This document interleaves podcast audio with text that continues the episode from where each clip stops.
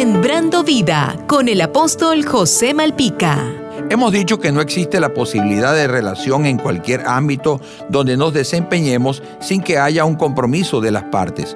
Por ejemplo, si usted va a buscar un empleo, tiene que llenar una solicitud. Posteriormente lo entrevistan y luego cuando ambos están de acuerdo, se establece el compromiso de trabajo. La empresa se compromete con usted en cuanto al salario y los beneficios laborales y de la misma manera usted se compromete a cumplir con las normas y procedimientos de dicha empresa. Existe un error muy común en algunas personas que piensan que un compromiso puede incumplirse unilateralmente sobre todo cuando se refiere al trabajador. Cuando alguien falta su trabajo irresponsablemente, no solamente afecta al patrono que le da de comer, sino que afecta a la producción del país en general. Cuando una persona falta injustificadamente a su responsabilidad basado en el engaño, también ella será engañada, porque todo lo que el hombre sembrare, eso segará. Los trabajadores comprometidos hacen que la empresa sea más productiva y de la misma manera cuando las empresas de un país son productivas, llevan van a su nación a un mayor crecimiento